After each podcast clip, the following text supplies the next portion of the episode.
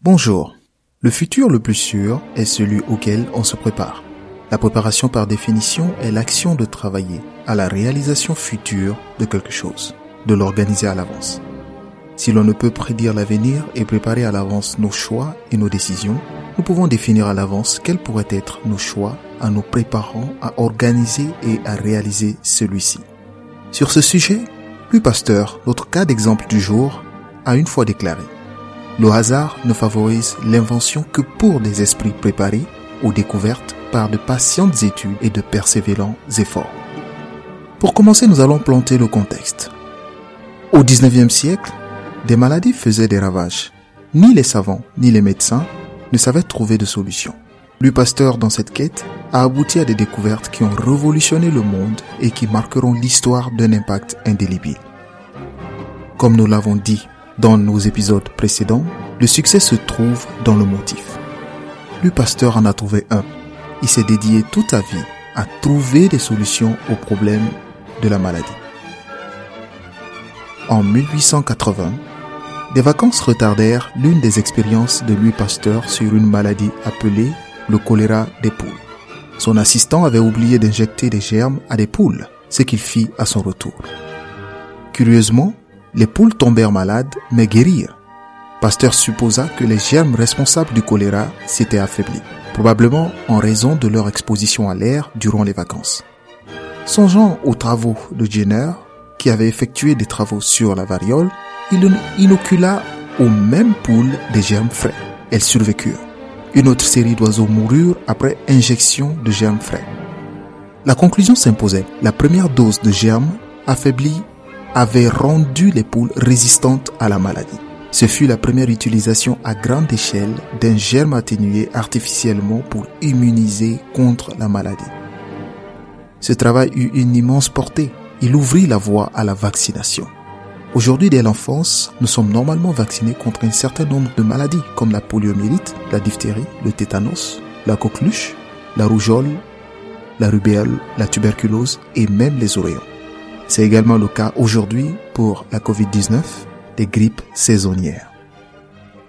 Nous voyons là une illustration de la force de la préparation à travers Louis Pasteur, qui s'est inspiré des travaux de Jenner.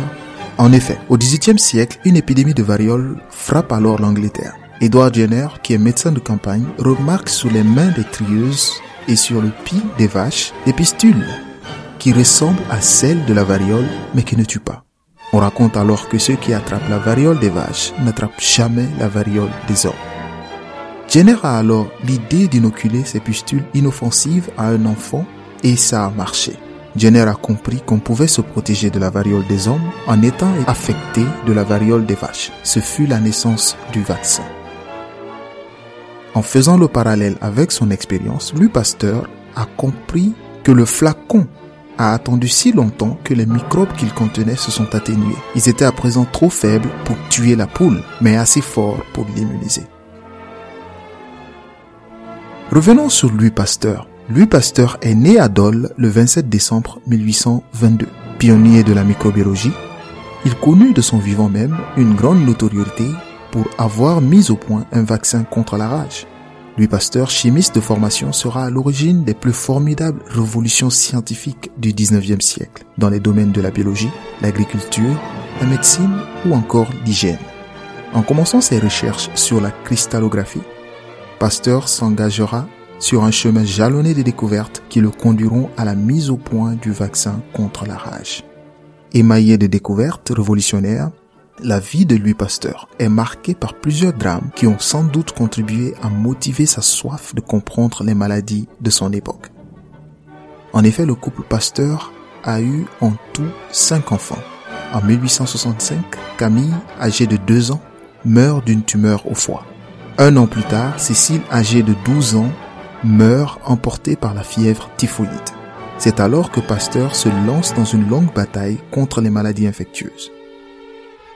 Infatigable et passionné, il n'a pas hésité à traverser la France pour aller au bout de ses théories et pour résoudre les problèmes agricoles et industriels posés par les maladies infectieuses. Venons-en aux travaux de Louis Pasteur. En 1854, Louis Pasteur a été nommé à 32 ans doyen de la faculté de sciences de Lille. Dans cette région où se trouvent de nombreuses distilleries, il est très vite sollicité par leurs propriétaires. Les distillateurs sont inquiets des inégalités dans leur production d'alcool de betterave. À leur demande, Louis Pasteur s'intéresse aux fermentations lactiques et alcooliques. À l'issue de ses travaux, il constate que la fermentation alcoolique est due à un organisme vivant. En étudiant le mécanisme des fermentations, qu'il a conduit à affirmer le rôle et la spécificité d'action des micro-organismes, Louis Pasteur commence à se tourner vers la biologie. Il n'est plus seulement chimiste, il devient également biologiste. Les travaux de Louis Pasteur lui ouvrent de nouvelles perspectives. Il se pose des, questions comme d'où viennent les agents de la fermentation? Naissent-ils de germes semblables à eux ou apparaissent-ils spontanément comme le suppose la théorie de la génération spontanée? Il faut savoir que la théorie de la génération spontanée est alors fortement ancrée dans les milieux scientifiques. Louis Pasteur décide d'aborder ce problème par le biais de la méthode expérimentale. Par les expériences les plus variées, Louis Pasteur démontrera que les microbes sont partout, dans l'eau, dans l'air, dans les objets, sur la peau, et que certains d'entre eux sont responsables de maladies. Après des luttes mémorables contre ses contradicteurs, Louis Pasteur affirme dans son mémoire de 1862 que les poussières de l'atmosphère renferment des micro-organismes qui se développent et se multiplient.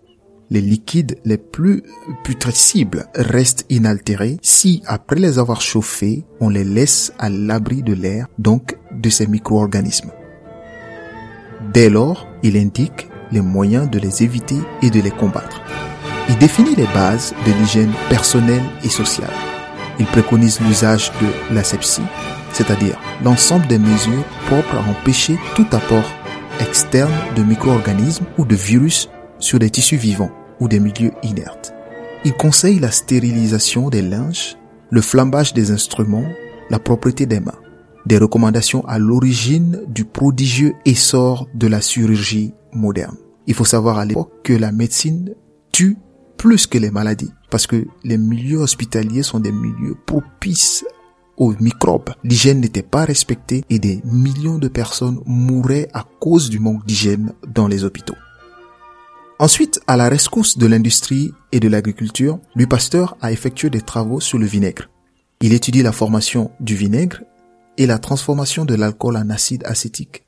Il montre au vinaigrier comment obtenir un vinaigre d'une qualité constante en évitant la contamination par des mycodermes nuisibles.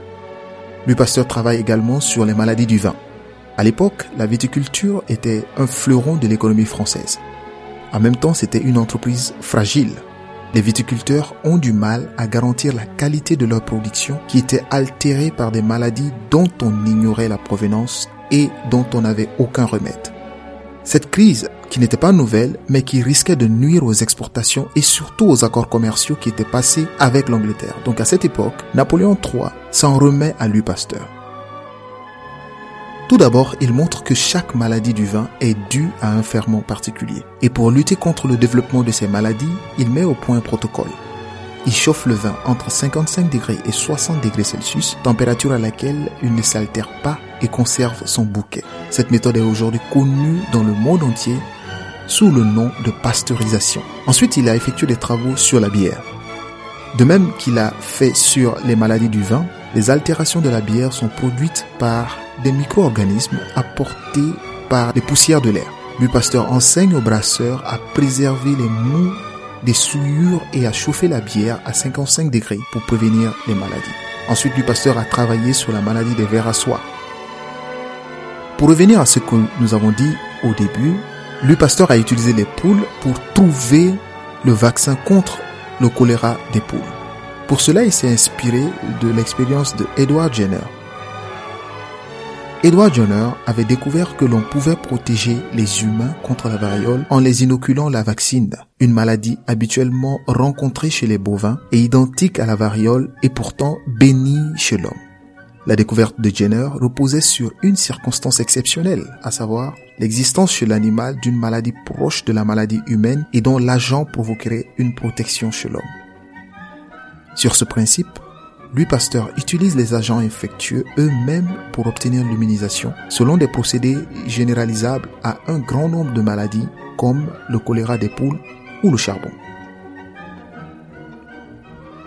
Louis Pasteur met au point sa méthode de l'atténuation de la virulence des microbes pour le choléra des poules, le charbon des moutons, le rouget de bord.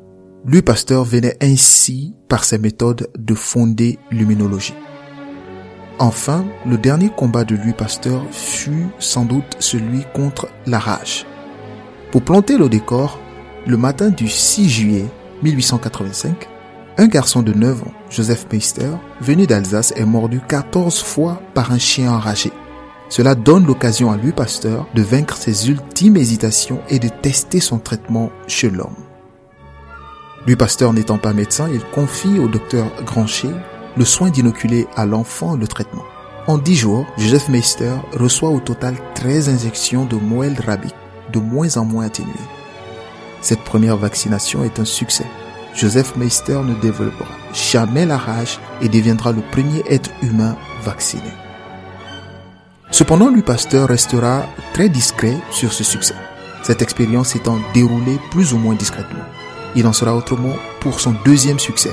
En septembre de la même année, Jean-Philippe Jupil, un jeune berger de 15 ans, se présente au laboratoire profondément mordu par un chien enragé qui avait attaqué six autres petits bergers. Jean-Baptiste Jupil s'était jeté sur l'animal pour couvrir la fuite de ses camarades. Louis Pasteur applique son traitement pour la seconde fois avec le même succès et s'assure de faire connaître cette histoire au monde entier. Bientôt, une multitude de mordus se présente à l'école normale supérieure venant de France et de l'étranger. Face à cette affluence, Louis Pasteur décide de fonder un centre spécialement dédié à la vaccination contre la rage qui soit également un centre de recherche et un centre d'enseignement. Trois ans plus tard, l'Institut Pasteur est inauguré et cet institut demeure jusqu'à nos jours.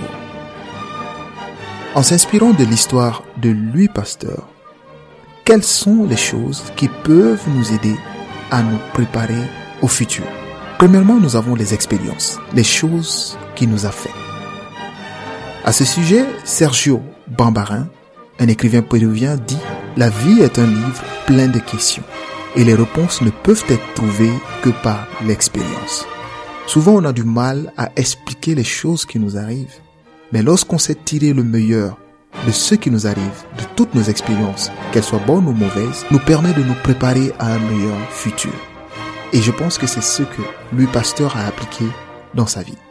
La maladie a emporté ses deux enfants, mais cela l'a permis en même temps d'engager une lutte persévérante contre la maladie et cela nous a laissé un héritage et cet héritage subsiste jusqu'à nos jours.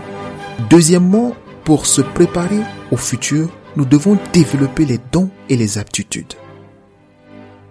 On a souvent le choix de se concentrer soit sur ce qu'on a ou sur ce qu'on n'a pas. Mais la plupart du temps, ceux qui arrivent à influencer leur futur sont ceux qui utilisent les dons qu'ils ont, les développent pour en tirer le meilleur. Troisièmement, qu'est-ce qu'il faut pour préparer le futur? C'est de développer les compétences et les connaissances acquises. La plupart du temps, on a plus de chances de préparer son futur dans un domaine qu'on connaît bien. Et quatrième facteur pour préparer le futur, c'est le travail acharné, c'est la diligence. Souvenez-vous de la citation de Louis Pasteur, le hasard favorise l'esprit préparé. C'est lorsque le travail acharné est utilisé pour atteindre une cause juste que nous arrivons à avoir une influence sur le futur. Nous finissons par un discours de Louis Pasteur adressé à une foule réunie à son honneur à la Sorbonne. Il dit, et je cite, Jeunes gens, confiez-vous à ces méthodes sûres, puissantes, dont nous ne connaissons que les premiers secrets. Et tous, quelle que soit votre carrière, ne vous laissez pas atteindre par le scepticisme dénigrant. Ne vous laissez pas décourager par la tristesse de certaines œuvres. Vivez dans la paix des laboratoires et des bibliothèques. Mais que les efforts soient plus ou moins favorisés par la vie, il faut, quand on approche du grand but, être en droit de se dire j'ai fait ce que j'ai pu.